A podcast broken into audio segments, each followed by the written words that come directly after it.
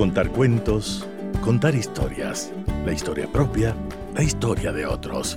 Desde este momento en Radio Sucesos, Déjame que te cuente. Déjame que te cuente. Un programa conducido por Gisela Echeverría Castro.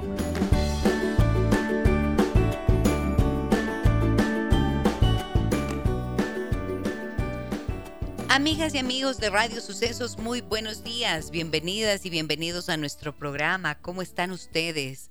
Un gusto para mí, como siempre, reencontrarnos cada mañana a través de 101.7 FM. Saludo cordialmente a todas las personas que nos acompañan a través de esta señal y también a quienes lo hacen a través de internet en www.radiosucesos.fm. Les saluda Giselle Echeverría. Déjame que te cuente. Déjame que te cuente.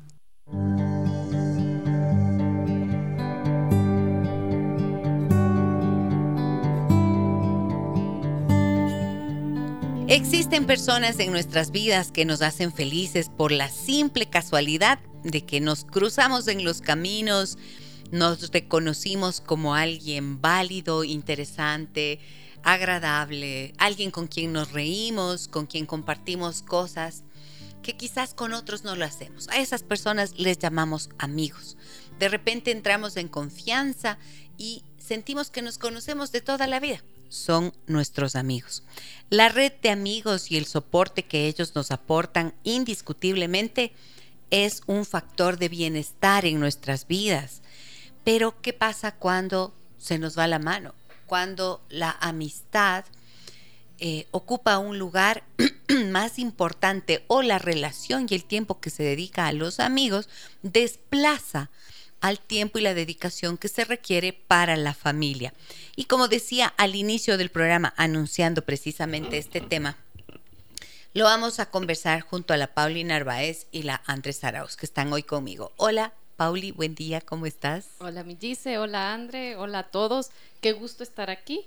A los tiempos. A los tiempos que te veo. Estoy, estoy muy feliz de estar aquí y poder conversar un tema que creo que es actual siempre, ¿no? Porque los amigos siempre están ahí, la familia siempre está ahí y, y sin duda el un lado y el otro son los que nos forman, nos transforman y y son, son el resultado también de lo que nosotros somos y buscamos, ¿no? Ajá. Entonces creo que es importante decirlo y hablarlo. Es importante. Y bueno, aquí les estoy invitando a ustedes a que me cuenten cositas. Y yo tengo una historia que fue precisamente la que nos motivó para hablar de este tema. Hola, Andrea. Hola, Gisela. Hola, Pauli. Saludará, pues, Qué gusto de estar aquí con será ustedes. malita. el otro día, verán, les cuento, el día viernes pasado fui al, al teatro Déjenme que les cuente. Fui al teatro del CCI a ver Ojos Brujos. Ah, qué bonito. El espectáculo de el grupo Quimera. Hermoso, Sí. la verdad, lindo. La Patti Ramex, eh, el Luchito Ramex, con esa guitarra que es de sonido inconfundible, ¿no? Qué maravilloso maestro que es. Además es mi maestro de guitarra.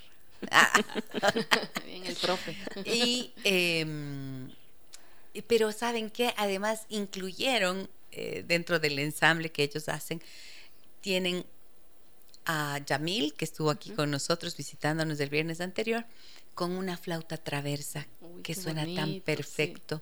Y una muchacha, que perdón, no recuerdo el nombre ahora, pero una violinista. ¡Qué, maravilla! Y además em, estaba Stalin tocando el charango. Entonces, eh, un percusionista de la Orquesta Sinfónica Nacional. Bueno, Completo. qué sonido, qué maravilla. Y como es un escenario pequeñito, entonces es un sonido que disfruté, pero inmensamente. Lindo, lindo. Y allí, saliendo con, eh, con mi, mi amiga de, mi amiga de conciertos es Mimel, la- mi amiga querida María Elena López, a quien le envío un saludo cordial. Entonces, em, salíamos con ella y nos encontramos con una señora y me dice que es oyente del programa. Y yo, uh, feliz, siempre me da tanto gusto cuando me encuentro con los oyentes o las oyentes. Y entonces me dice eh, que siga, que continúe haciendo el programa, Gisela, y que continúe con esa risa. Y yo digo, Dios santo, que-". y me doy la vuelta y digo, ¿cree que me río demasiado? Como que eh, pensé, dudé un momento, si es que me río demasiado, digo, porque los temas que nosotros tocamos no son así tan chistosos como para que me ría demasiado. Así que, no, no, me dice, pero cuando usted se ríe, yo me río. Ah, bueno, qué lindo. Por eso estaba eh, contando la anécdota. Anécdota, no, anécdota se dice. Bueno, ¿qué tal de amigos en tu vida, Pauli? ¿Qué tal de los amigos, las amigas en sus vidas? Cuéntenme, chicas. A ver, yo sí creo que los amigos son fundamentales. Eh, ¿Cuántitos tienes? No muchos. ¿No? No, no, no muchos. La verdad que no muchos. Eh, creo que tengo dos que las puedo llamar así mejores amigas. Ya. Eh, que tampoco, o sea, tampoco soy de las que me veo todos los días ni pasando un día, más bien bastante espaciadito. Yo misma me reclamo porque no llegas a, a compartir un poco más y el tiempo avanza rapidísimo y te das cuenta de que de que son importantes y que están ahí, pero siempre están cuando uno necesita, que eso es lo importante.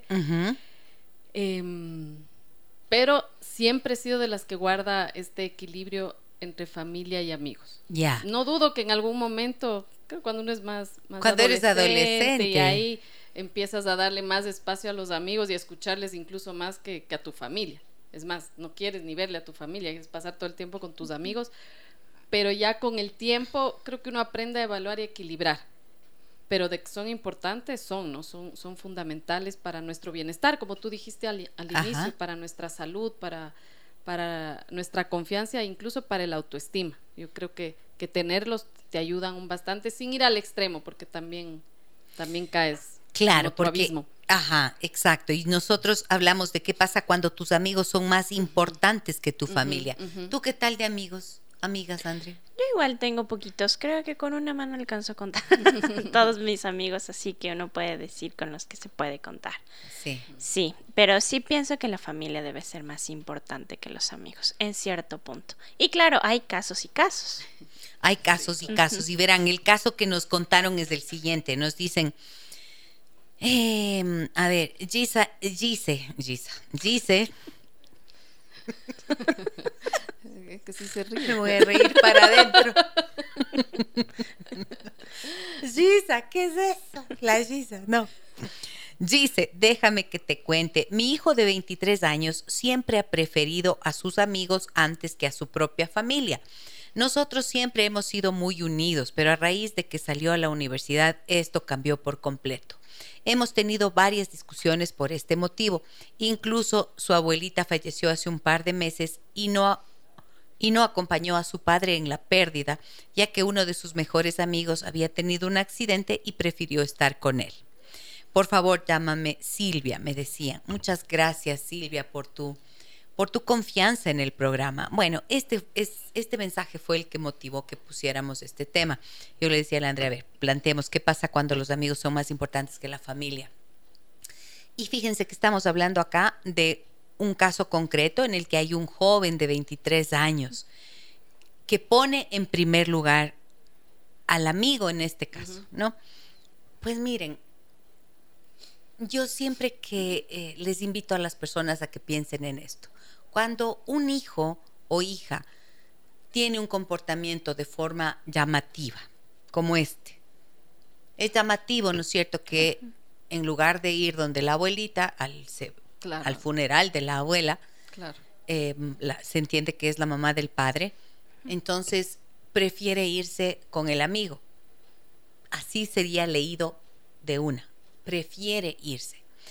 Pero no sabemos cuál es el trasfondo. Y siempre les digo a los papás, cuando un hijo actúa de esta manera, hay que preguntarse, ¿qué hay atrás? ¿Qué hay debajo de esto? ¿Qué es lo que intenta comunicar con este comportamiento? ¿Cómo así prefiere ir a, auxiliar a un amigo? Yo por una parte diría, qué buen amigo es. O sea, su, eh, su amigo ha tenido un accidente, no es que se fue el amigo eh, a, pasar, a tomarse unos tragos. Hubo un accidente, fue una circunstancia específica, entonces hay como que desmenuzarle bien. Claro, pero frente a la otra circunstancia que pero claro, si es que murió, mi abuela, exacto, no es que tenemos un almuerzo de domingo donde la abuela, sino que falleció. Entonces ahí lo primero que se me viene cuando leo esto es, ¿Cómo está la relación de este joven con su papá? De acuerdo. ¿Cómo está la relación de este joven, Silvia? ¿Cómo está la relación de tu hijo con su padre? ¿Qué hay ahí? ¿Hay algún enojo? ¿Hay algún resentimiento? ¿Hay algún distanciamiento con la familia del padre? ¿Había una cercanía con esta abuela? Porque a veces estos comportamientos, ah, bueno, eso sería como en el, el un- una lectura. La otra, ¿sabes qué he visto? Es increíble. Pero los chicos no suelen verlo tan grave. Yo he Sí. conversado con algunos jóvenes y, y he preguntado, no supongamos, yo le preguntaría a este muchacho, ¿cómo así te fuiste? O sea, era el, el funeral de tu abuela. Es que mi amigo me, me- me necesitaba. Y te das cuenta de lo importante que esto puede haber sido para tu padre. O sea, ¿cómo le puede haber... No, no he pensado. De verdad. No digo por excusarlo, pero a veces en esa edad uno le da más importancia a lo que es ciertamente más importante para uno y pierde de vista lo trascendente de las relaciones familiares. ¿Pero es por la edad, dice? Es ¿O por es por, no sé, yo ahí me voy un poco más atrás, un poco, ¿qué te inculcó tu papá, tu mamá en el tema familiar? Es decir, porque si desde chiquito, yo qué sé, antepusieron al amigo que a la familia quizás se va marcando un- una ruta, entonces no esperes que el chico ya más grande tenga otro tipo de comportamiento. Claro, por supuesto. Esto puede, esto puede ser. Hay unos modelos de- de relación en donde les das más importancia a los amigos que a la familia, pues ya eso está establecido y entonces no te sorprendas demasiado que tu hijo haga lo mismo, ¿no? Pero eh, también podría ser lo que mencionaba antes. Hay una relación que quizás no está suficientemente cuidada del padre con el hijo. Y saben que en la etapa de adolescencia, la necesidad de convertirse en individuos, la necesidad de ser un yo distinto a tu mamá, a ti, papá, esto es muy potente. Ahí puedes tener vínculos y lazos familiares muy importantes. Y sin embargo, cuando, por ejemplo, he visto sobre todo cuando las familias son muy rígidas, es decir, familias que son muy serias, a veces aburridas, a veces demasiado exigentes, son sistemas demasiado rígidos. Y buscan relajarse más bien. Eso, y entonces los chicos buscan ir eh, con los amigos y quizás a veces incluso con la familia de esos Cierto. amigos, donde hay más alegría, están más relajados, donde hay más distensión, ¿no? Por eso digo, hay que revisar cómo está el sistema familiar antes de acusarle de tal o cual cosa al hijo. Entonces, Silvia, yo haría esa pregunta. Ahora, también, llegó a la universidad y lo perdimos por completo, dice. A veces también familias que tienen esquemas rígidos siempre, siempre es el esquema rígido, pero por ejemplo, todos los fines de semana vamos a comer donde los abuelos, donde la familia. Es probable que ya llegados a la universidad también tienen ganas de hacer Claro, otras cosas. otros planes. Hay otros planes y entonces hay que adaptar a las vivencias y experiencias de la familia y también las normas familiares, incluso estas tradiciones. Por ejemplo, para decir, de acuerdo, el fin de semana, si van sábado donde los, la una familia y domingo donde la otra, tal vez vayan a tener que hacer una elección y decir, un día es de la familia, un día es de la familia, esto impajaritablemente, como se decía, ¿no es cierto? Dice, y estaba pensando tal vez también podría ser la manera de no afrontar el duelo del chico. La manera de no afrontar el duelo. Mm, pues, Evitar esa situación o sea, y buscar podría, otra salida. podría, podría pensar en eso, o sea, podría ser una hipótesis, siempre y cuando no hubiera habido un accidente que sufrió el amigo.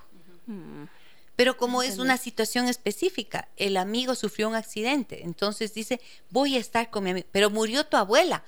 O sea, a mí más eso me lleva a pensar cómo está la calidad de la Claro, relación con el padre padre, claro. con el padre. Y eh, sí pienso también que no tiene que haber una relación con la abuela que haya sido significativa. Porque si es significativo, pues no te lo pierdes por mucho que tu, amigo esté ahí eh, muriendo también. Si estés peleado con tu papá, si tuviste una relación estrecha con tu abuelita, vas. Vas. porque es otra relación. Es claro, ¿no es cierto? Entonces, por eso pienso que más va por esta línea. Pero claro, eh, no sé, Silvia, en estos casos creo que también es importante pensar que los hijos, una vez que crecen, llegan a tener una vida propia, pero siguen viviendo bajo el mismo techo, van a presentar nuevos desafíos para la familia y hay que adaptar las reglas, ya no pueden ser las mismas. Si, aunque sean estas tradiciones que pretenden mantener los lazos unidos de la familia, también hay que contemplar que tienen una agenda propia que ser flexibles. Y hay que eso, hay que flexibilizarlo y adaptarlo a estas nuevas necesidades. Dejando, por cierto, en claro que el tiempo para la familia siempre es el que debe ser. Pero que la familia, asegurándose también que la familia sea ese lugar de acogida, de satisfacción. Porque, si no. Si el otro es un escape a una situación terrible, pues. Te da ganas de salir pues, corriendo, pues, ¿no es cierto? Claro, claro. Si estás con caras arrugadas o si hay mucho conflicto, si, si son aburridos, o si, si la gente no habla de manera grata, o si no hay posibilidad de hablar con libertad. Esto es bien importante. Muchas veces los chicos lo que buscan es eso, un escenario en donde pueden hablar con libertad y no sentirse juzgados. Y los amigos son para eso. Los amigos no te juzgan. Generalmente los amigos que son amigos no te van a juzgar ni te van a maltratar. No te van a criticar. Así es. Buscas eso, ¿no es cierto? Todos necesitamos sentirnos aceptados, respetados, no juzgados. De acuerdo. El hijo, por lo tanto, los hijos, todos vamos a buscar eso, preferible a una familia que siempre te critica. lleno de normas, de Claro, que no le dejan ni hablar. Sobre todo de, crítica y de juzgamiento.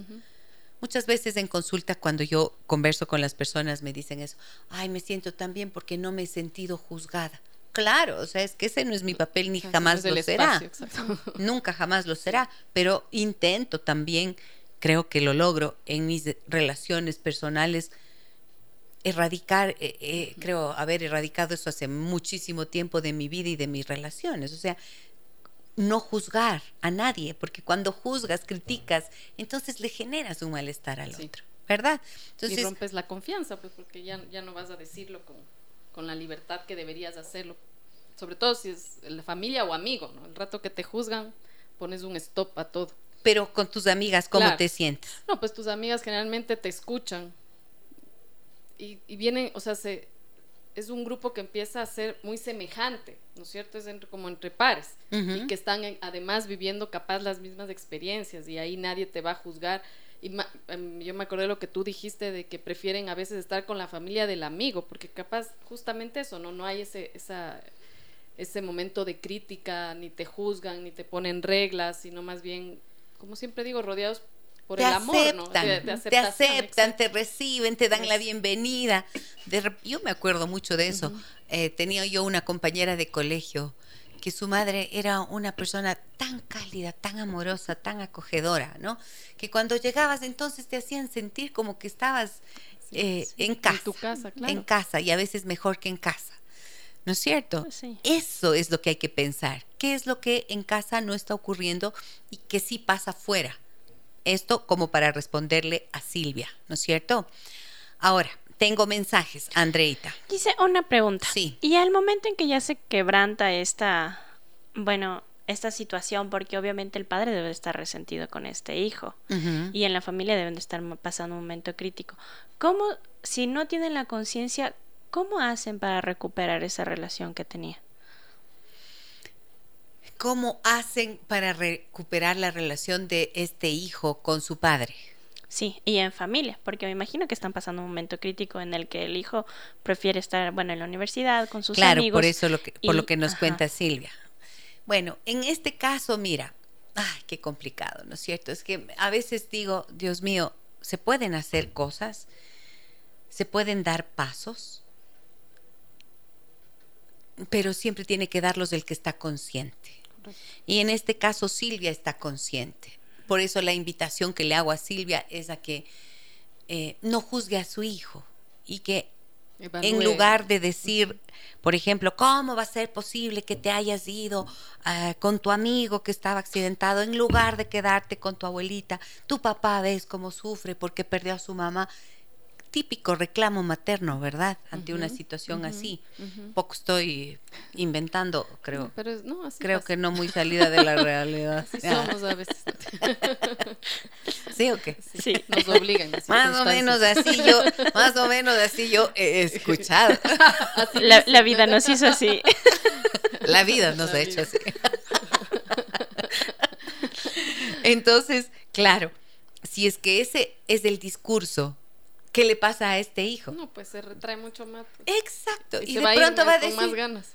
ya ven, por eso me voy. Por eso me voy. Por eso me quiero ir. Por eso no estoy. Entonces, tal vez sea importante trabajar muy poquito, muy, muy despacito, ¿no es cierto? Cambio de estrategia, cambio de, formas de actuar. A veces yo les pido a las mamás que se graben para que se escuchen la forma en la que reclaman en serio. Porque qué fea Qué feos tonos de voz. Y a veces el, eh, o sea, no sé, me cuentan. Me han dicho. una amiga. Una amiga. Una amiga. pasar eso. que le oyes a tu hija, de mi amiga, ¿no? responderle de alguna forma fuera de tono a la hermana. Y ahí es cuando uno cae en cuenta de dónde aprende y capaz es uno mismo el que puso ese mm. tono para reclamarle alguna cosa. Entonces, Ajá sí, es un poco esta equiparación con la grabación que tú dices, porque les oyes y dices, no, no, algo, algo no estoy diciendo en el tono que debo decir ni la forma, porque sí. ellos replican. Tomar conciencia de esos tonos es bien importante. Entonces, de repente, acá a Silvia le va a convenir hablar con su hijo, buscar un momento adecuado, porque en algún momento ha de llegar a la casa a dormir. En algún momento hay paz en las familias, siempre. No Como el ojo del huracán. Claro, no siempre estás en conflicto. Cuando bajan las aguas, entonces buscar un momento adecuado y por Dios no decir, tenemos que hablar. Esa frase es escalofriante, ¿no es cierto? Mejor no decir eso, sino buscar un momento, golpear la puerta de la habitación. Disculpa, mi hijo, ¿puedo, puedo entrar, pedir permiso. Cuando son hijos adultos, aunque vivan en la casa de uno, pero uno tiene que pedir permiso. Son pequeñas cositas que son una muestra de respeto. Entonces, cuando el hijo se siente respetado, ya deja de estar a la defensiva. Y quizás puede aproximarse y decir, mi hijo, me he quedado preocupada pensando en cómo así no fuiste al, al em, funeral de tu abuelita. ¿Qué pasó, mi amor? Cuéntame. ¿Sí?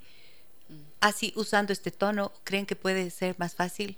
Yo creo que sí. Por lo menos bajas las armas. Y, la, y la forma de hablar, ¿no es cierto? El cómo decir. Me he quedado preocupada al ver que no fuiste al funeral de tu abuela.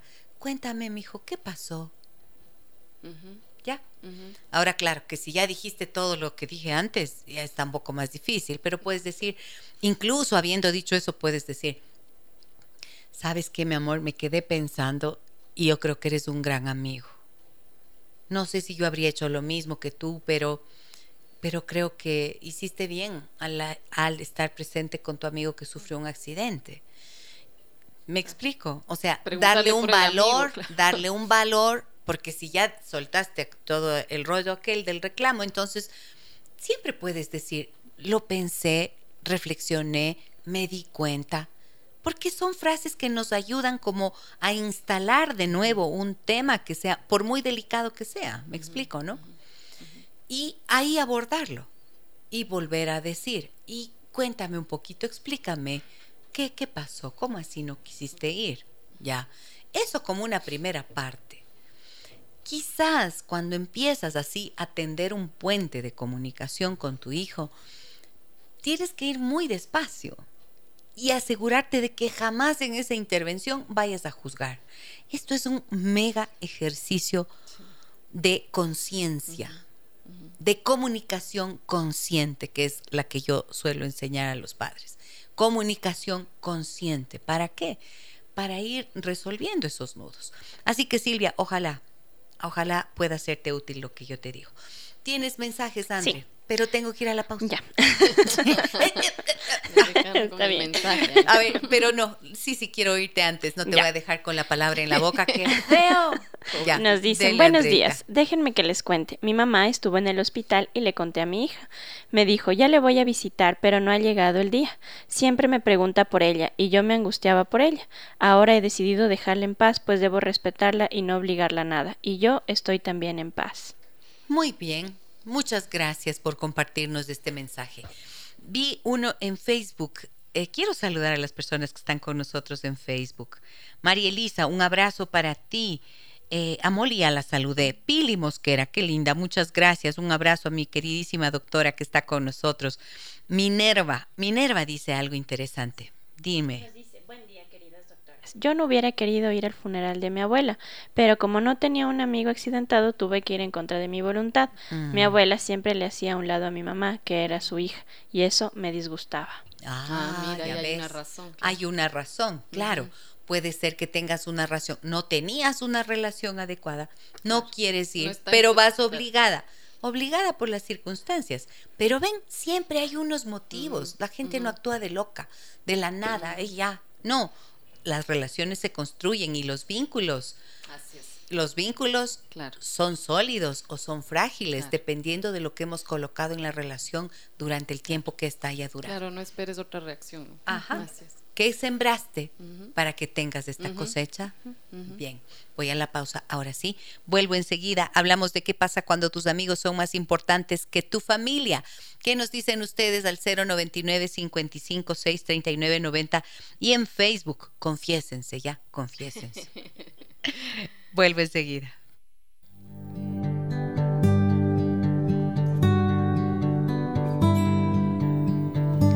Aquí estamos de regreso. ¿Qué pasa cuando tus amigos son más importantes que tu familia? A ver, vamos con mensajes. Andre. Sí, aquí nos dicen, por favor, el concepto de rigidez es muy amplio. Depende de la visión de hijo, del hijo y del padre. El poner normas básicas puede ser tomadas de forma distinta. A ver, el concepto de rigidez, bueno, me encanta que, me, que, que hagan este comentario porque Disculpen, tiene toda la razón, no hice una explicación. Cuando yo hablo de rigidez, estoy acudiendo a un concepto que proviene de la terapia familiar sistémica. Hablamos de sistemas rígidos o de sistemas flexibles. Un sistema cerrado o un sistema abierto. Cuando digo cerrado, equivale a rígido. Un sistema cerrado es aquel que no, no me refiero a las normas, que son normas consistentes, sólidas, sino a aquellas que se pueden volver inflexibles y que necesitan ser flexibilizadas a medida que los hijos van creciendo, porque no es lo mismo una norma para unos niños de 5, 8, 12 años que para el de 16 o el de 24, que ya es estudiante universitario. adulto, claro. ¿No es cierto? Tienes que transformar y evolucionar. Sí. ¿no es cierto? Pero además el sistema rígido quiere decir que no permite que alguien más ingrese a la familia. Eso es la rigidez. O sea, han oído familias que dicen, por ejemplo, nosotros somos solo nosotros los cuatritos, los cinquitos, los tresitos. Somos solo nosotros, ¿ya?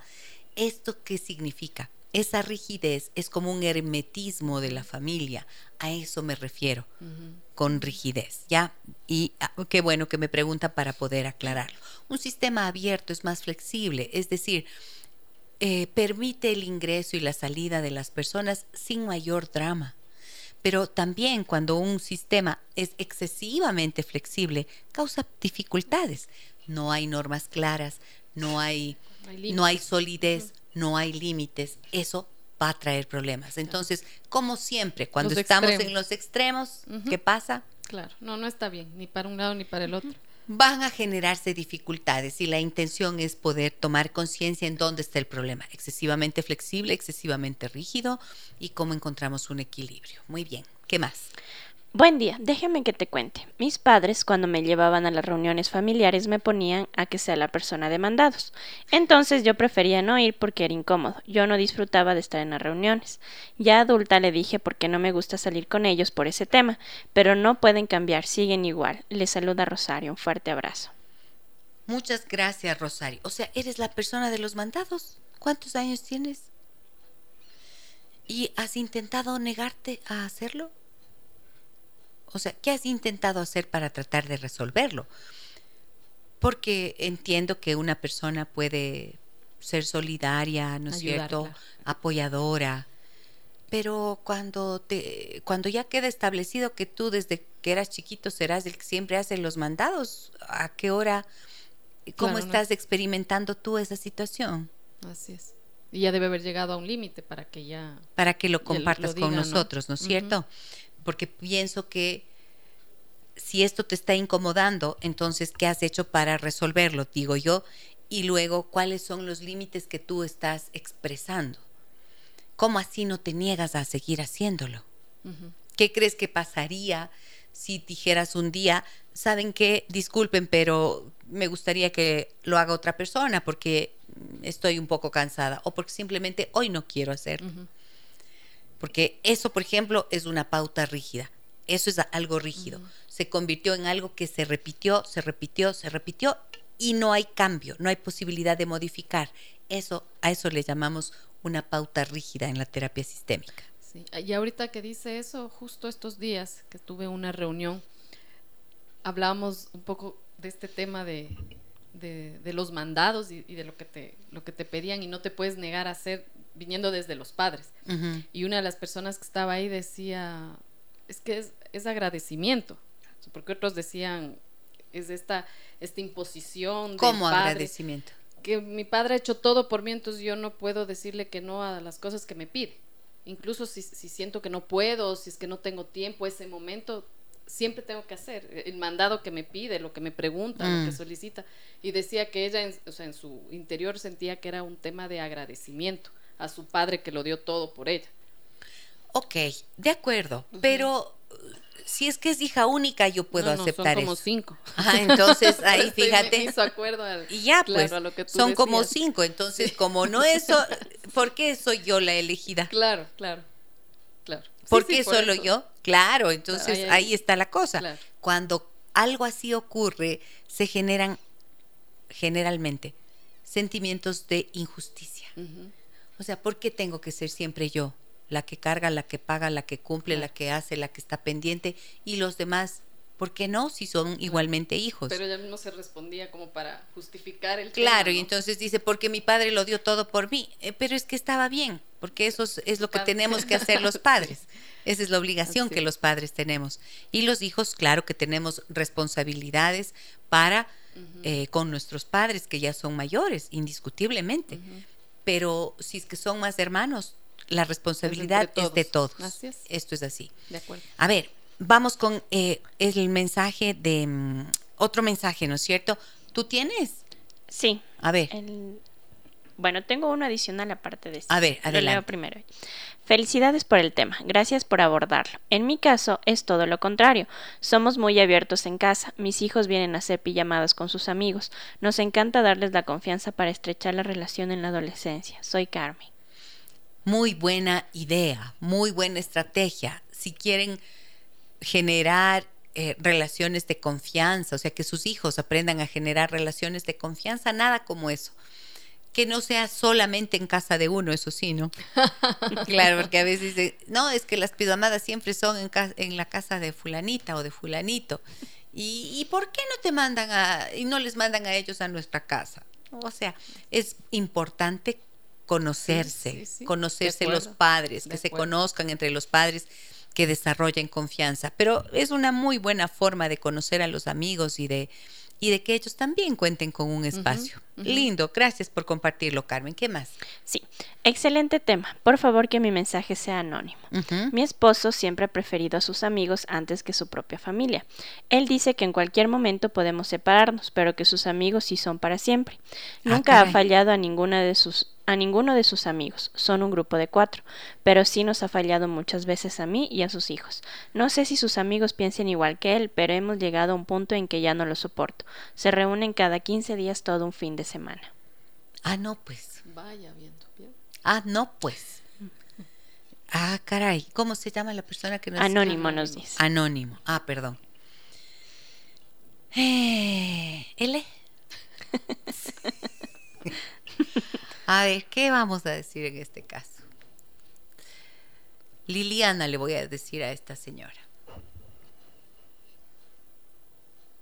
Ahí nos quedó perfecto. ¿Qué pasa cuando tus amigos son más importantes que tu familia? Miren, pasa que ya la esposa no lo soporta. Ya llegó al límite. Y pasa que terminas fallando muchas veces a tus hijos y a tu esposa, que es la familia que has creado y en donde indiscutiblemente es- tienen que estar las prioridades. Pues esto sí que genera un problema importante. ¿Y qué más pasa? Mira, me llamó mucho la atención lo que dijo, ¿no? Como era que en cualquier momento pueden separarse y que los amigos entonces van a estar, Van a estar para siempre ahí Para para, siempre. siempre. En parte tiene razón. Yo sí creo que hay que conservar buenos amigos a lo largo de la vida y que indiscutiblemente en el momento de una ruptura de la relación de pareja, eh, los amigos buenos, los que han estado cercanos, te pueden sostener. Van a estar allí para darte un soporte emocional, indiscutiblemente. Pero verán que estamos hablando de dos cosas diferentes Sí. porque no es lo mismo que tus amigos te den un soporte en caso de que la relación falle, que hagas que la relación falle por darles Prioridad, preponderancia exacto. a tus amigos. Claro, claro. Y ahí creo que, recogiendo lo que tú dijiste al inicio, creo que sí hay que ver qué hay detrás de eso, en el sentido de cómo fue la relación de su esposo con su familia, para que él ahorita o desde siempre ponga en prioridad a sus amigos, porque capaz una conducta, no Eh, sé, Sí, sí, sí, sí, claro que sí. Puede haber ahí justo esos estilos, esos modelos de relación de la familia, pero eh, yo aquí lo que le preguntaría a Liliana es, ¿desde cuándo la relación de la pareja eh, ha tenido esta, este, esta especie de satélite, ¿no es cierto?, de la relación con los amigos. O sea, que se reúnan cada 15 días todo un fin de semana. Entonces, a veces, miren, yo he visto esto. A ver, ¿qué harían No, no, ustedes en sea, esos casos? primero, Chicas, ustedes que para tienen no, parejas. para no juzgar ni a un lado ni al otro, pero primero cuando conoció a su esposo ya tenían esa dinámica de los amigos. A ver, pero sea, espérate, ¿qué harías tú en ese caso? yo Siendo honestos, Pauli. Siendo honestos, Pauli y Andre, a ver. a ver, siendo honesta, Tu esposo no, pues, se va cada 15 días con sus amigos, No, ya. pues yo, un fin sí. de semana entero. No, yo cojo mis cosas y me voy con mis hijas, pues. Pero, o sea, así de drástico, porque... O, o ¿A bueno, dónde te vas? Donde mis papis. Me voy donde mis papis. Acuso con mi mamá. ¿no? Claro, te Eh, o sea- mi mamá. Claro, intentas primero hablar, pero claro, si, si fue una conducta que vi desde que fue mi novio, o sea, no sé, pues, porque si ahorita a esta altura tratas de cambiar el chip en una, no sé cuántos años lleve casada, pero veo que ya hay hijos, o sea, ya hay un tiempo ahí. Claro, o sea, ¿qué haces? Vos dices, me voy. Sí, sí, Agarro mis guaguas y me creo voy. No te aguanto, esa más o como menos. tú ¿no es dijiste, esa familia que uno creó porque lo hizo a conciencia, es prioridad, o sea, Es no hay que perderse en eso. Es prioridad. Es. Ese es el concepto, claro. ¿Tú qué haces a ver si tu esposo hace algo así? Cada 15 Ay, días. sería súper complicado. Yo creo que hay Cada- tiempo, hay tiempo para cada todo. 15 o sea, días. piensa que esta etapa antes del matrimonio ya debe de estar resuelta, Claro. porque ya tuviste esa libertad de reunirte, de salir, de hacer cosas con tus amigos, pero ya estás en una etapa más allá de que si ya formas una familia, tienes otra responsabilidad, el tiempo lo vas a dedicar a tu familia, porque los niños no todo el tiempo van a ser niños y esos años se van a ir volando. Entonces, ¿qué va a pasar después cuando ellos ya crezcan y tú no les diste la importancia que necesitaba? Tus amigos no te las van a devolver. Ese Claro, tiempo pues, y ya no se entonces, recupera. Ay, no esperes estás que tus hijos te perdiendo atiendan, o de sea. vista, estás perdiendo de vista lo más importante. importante. Y obviamente se va a romper esa relación, ellos se van a separar, pero por culpa de los amigos. No es que los amigos van a estar ahí si es que se separa. Claro, entonces, bueno, si es que los cuatro amigos quieren vivir así, entonces mejor de una vez sepárense y Claro, digan pues. honestamente, preferimos hacer nuestra vida juntos los cuatro. Claro, hagan su manada los cuatritos. y Claro, ¿no es pues. cierto? Y, y no causen este dolor, este malestar en la familia, porque lo que me pesa de lo que dice Liliana es, nos ha fallado muchas veces a mí y a sus hijos. Claro. Entonces, claro, eso es colocarle un peso a la relación innecesario. Innecesario. Y esto pasa cuando tus amigos son más importantes que tu familia. Miren, vimos desde dos puntos de vista. Cuando se trata de hijos adolescentes que naturalmente a lo largo del tiempo van a ir encontrando sus amigos y les van a dar un mayor importancia. Y está bueno tener muy buenos amigos. Pero la familia va a ser desplazada en algún momento, sí, la familia de origen va a ser desplazada por los amigos y va a ser desplazada por las parejas de los hijos. Cuando los hijos hagan sea, su familia, claro. Vas a tener que dejarlo atrás. Nunca cortar la relación. La relación se modifica, pero no ti- idealmente que no se corte, idealmente que las dificultades y los dolores que se pueden haber ido acumulando sean sanados para que la relación pueda ser también abierta y libre, ¿no es cierto? Y que tengas ganas de volver a la familia de origen. Pero cuando ya tú te casaste, entonces no, pues tú, como eh, acabamos de decir, es- has creado una familia, se llama familia creada. Y esa pasa a ser la familia nuclear de tus hijos. Y allí es en donde están las prioridades y la responsabilidad mayor. Y a quien más hay que cuidar dentro de esa familia es a la pareja. Porque cuando no hay pareja, ya no hay familia, al menos de la manera tradicional. Te convertirás en familia de padres separados, en familia monoparental, pero si te casas o haces una relación y una pareja y quieres formarla de esta manera y conservarla, entonces tienes que cuidar la pareja. Si no cuidas la relación de pareja, todo se tambalea. La pareja es la clave del funcionamiento familiar. ¿Ok? Entonces, eh, la tienes complicada, Liliana. Y la pregunta va a ser, ¿cuándo vas a poner el límite y en qué va a consistir? Porque tú puedes decir, ok, si es que ya la cosa se pone tan grave, hay niveles de complicaciones, de conflicto en la pareja. En un nivel así, eso ya es, estás al borde del precipicio. Allí, de verdad, soplas un poquito, ¡puf! chao. O pones un límite, y esto es bien sorprendente. A veces cuando las mujeres ponen el límite, por fin, ahí, ¡pum!, reacciona el Señor y le dice, ¿sabes qué? Esto no lo tolero más. De verdad me siento tan, ¿qué? Ofendida, triste, Desplazada, no enojada, sola, ¿no? molesta, tan sola con esta situación y necesito que lo resuelvas. Y entonces él te va a decir, ay, es que vos así con tu cantaleta, que no sé qué, y otra vez va a decir, ah, es que claro, Yo va- soy así, va a decir. no, yo soy así, yo soy así, y si quieres bien, si no también. Entonces tú le dices, entonces también. Entonces de lo contrario también. Exacto. Claro, tienes que colocar el límite. El otro día puse una metáfora, una, sí, es una metáfora. Yo decía en una consulta de pareja, le decía al Señor, ella ya no quiere, ya no quiere, o sea, simplemente ya no quiere más estar en esa relación. Y él dice, no, pero es que yo ahora sí, yo, yo quiero hacer todo lo posible para recuperar la relación. Entonces yo le decía, me parece que es como si hubiera estado una, una barquita, ¿no? Como una barquita esperándote que tú te subas allí. Pero tú andabas tan ocupado por acá haciendo cosas en tierra firme, ¿no?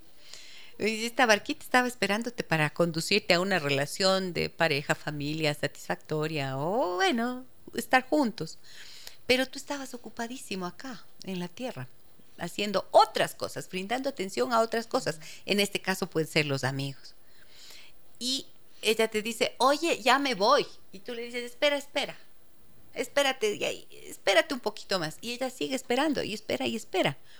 Hasta que un día dice, ya no voy a esperar más. Partimos. Suena el pito y dice que se va, arranca.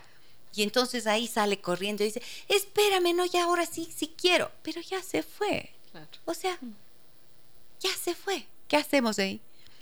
Arrepentimientos son vanos.